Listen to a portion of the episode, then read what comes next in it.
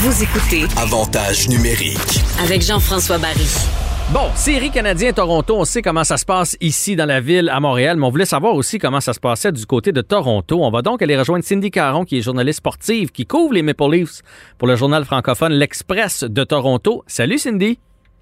Salut Jean-François. Bon, les Leafs en série, ça fait un petit bout de temps que ça n'a pas bien été, mais là, on sent, même ici à Montréal, on le sent, là, que c'est peut-être l'année des Leafs, qu'on est peut-être rendu à l'apogée de cette équipe-là. C'est quoi l'ambiance dans la ville reine?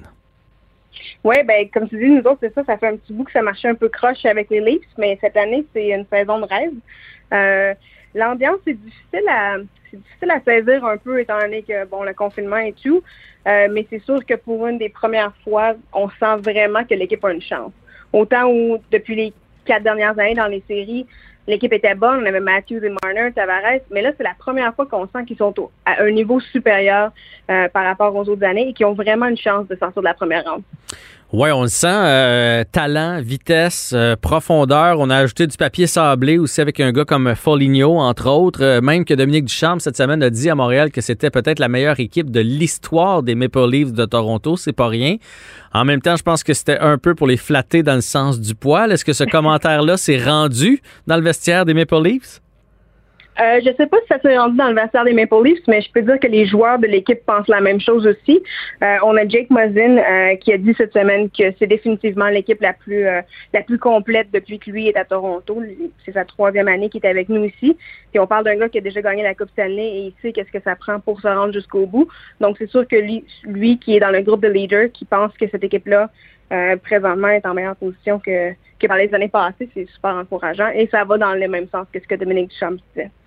Est-ce que, à travers tes collègues journalistes ou même ce que tu as pu euh, avoir comme information dans la chambre et tout et tout, est-ce qu'il y a quand même un doute qui persiste? Est-ce qu'il y a un euh, quelque chose qui circule, genre, hey, s'il fallait que Carey Price go sa tête puis qu'il nous sorte, euh, est-ce, est-ce qu'il y a ce genre de peur-là quand même dans la ville de Toronto parmi les partisans présentement ou on leur fait pas peur du tout?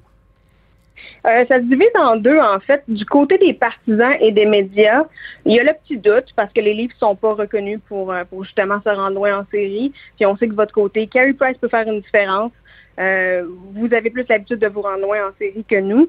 Donc, il y a, toujours le petit doute. On, a confiance en l'équipe. On est content que ça aille bien cette année, mais on ne veut pas partir en peur parce que on a l'habitude d'être déçus à Toronto. puis par contre, du côté des joueurs, c'est complètement le contraire. Eux sont euh, complètement euh, 100% en ligne, comme on dit. Puis euh, on le voit dans les entrevues, dans leurs propos, sont vraiment euh, tous extrêmement confiants, plus que jamais, plus que par les années passées. Puis euh, c'est un peu un peu cocasse parce qu'ils tournent présentement euh, la série pour Amazon Prime, All or Nothing, qui, Ok. qui suivent l'équipe toute la saison. Puis c'est carrément le c'est carrément l'esprit l'état d'esprit des joueurs là. Mais ils ont l'air confiants. Honnêtement, quand on les regarde sur la glace, quand on regarde leur attitude, leur body language, comme on dit, quand ils marquent des buts, là, c'est pas comme ouf, j'en ai marqué un. C'est non, non, je le savais que j'allais scorer. Là. Puis on va en scorer d'autres à part de ça. C'est ça qui dégage les Maple Leafs présentement. Euh, à la limite, est-ce que ça pourrait être en même temps leur talon d'Achille de pas nous voir venir, de pas voir venir le Canadien, euh, un peu comme mettons le Lightning il y a deux ans avec les Blue Jackets de Columbus. Et là, Ouais. boum, c'est 2-0 Canadien ou même 1 à 1 après, après deux matchs. Euh, et puis là, la pression va embarquer là, à Toronto parce qu'évidemment, là, on peut pas se permettre de se faire éliminer encore en première ronde. Est-ce que c'est peut-être ce qui pourrait leur jouer le tour? Mettons, que, mettons que je veux y croire, moi, en tant que partisan du Canadien, leur, attitude un peu cocky, est-ce que ça peut leur jouer le tour? Oui, ben, tu as entièrement raison. Puis euh, Sheldon n'arrête pas de dire qu'ils prennent un match à la fois. On veut pas regarder trop loin, justement pour ne pas euh, pour pas partir en peur, pour pas sous-estimer l'adversaire. Euh, donc oui, je pense que les, joueurs sont très euh, réalistes au fait que ça se pourrait que le Canadien cause une surprise. On ne sait jamais ce qui peut arriver. C'est une nouvelle saison qui commence en fond.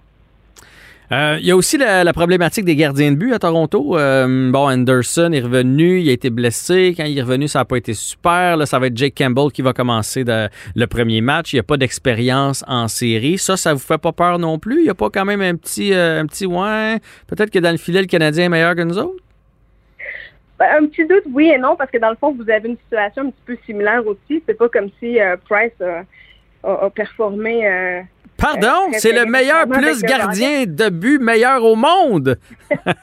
pas de Non, je suis d'accord. cette je suis Pas cette année. Je suis d'accord. Je suis d'accord. Donc, les deux équipes sont un petit peu dans le même bateau à ce niveau-là.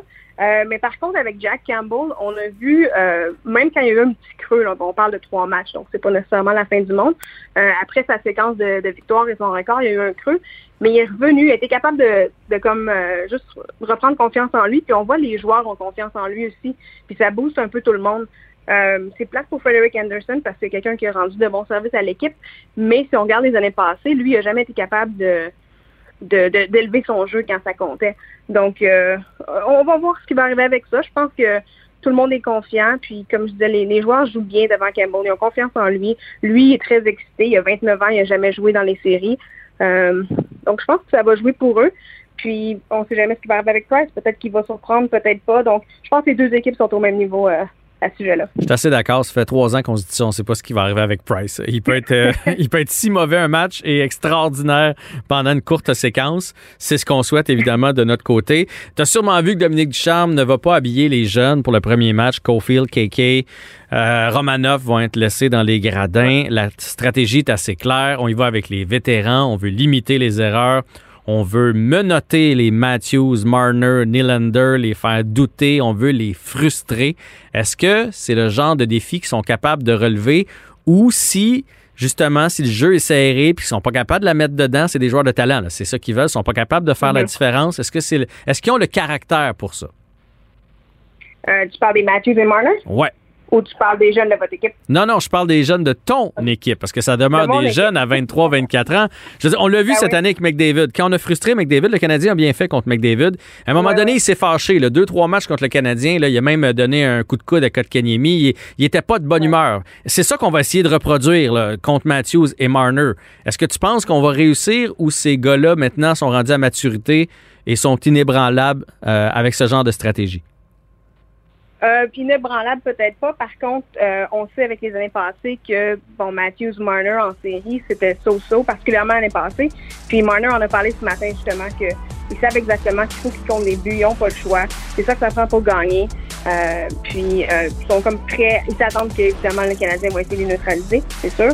Mais je pense qu'ils ont appris euh, beaucoup depuis les quatre dernières années et les, les sorties actives des séries. Excellent, bonne série, bonne chance. Merci beaucoup. Salut. Merci,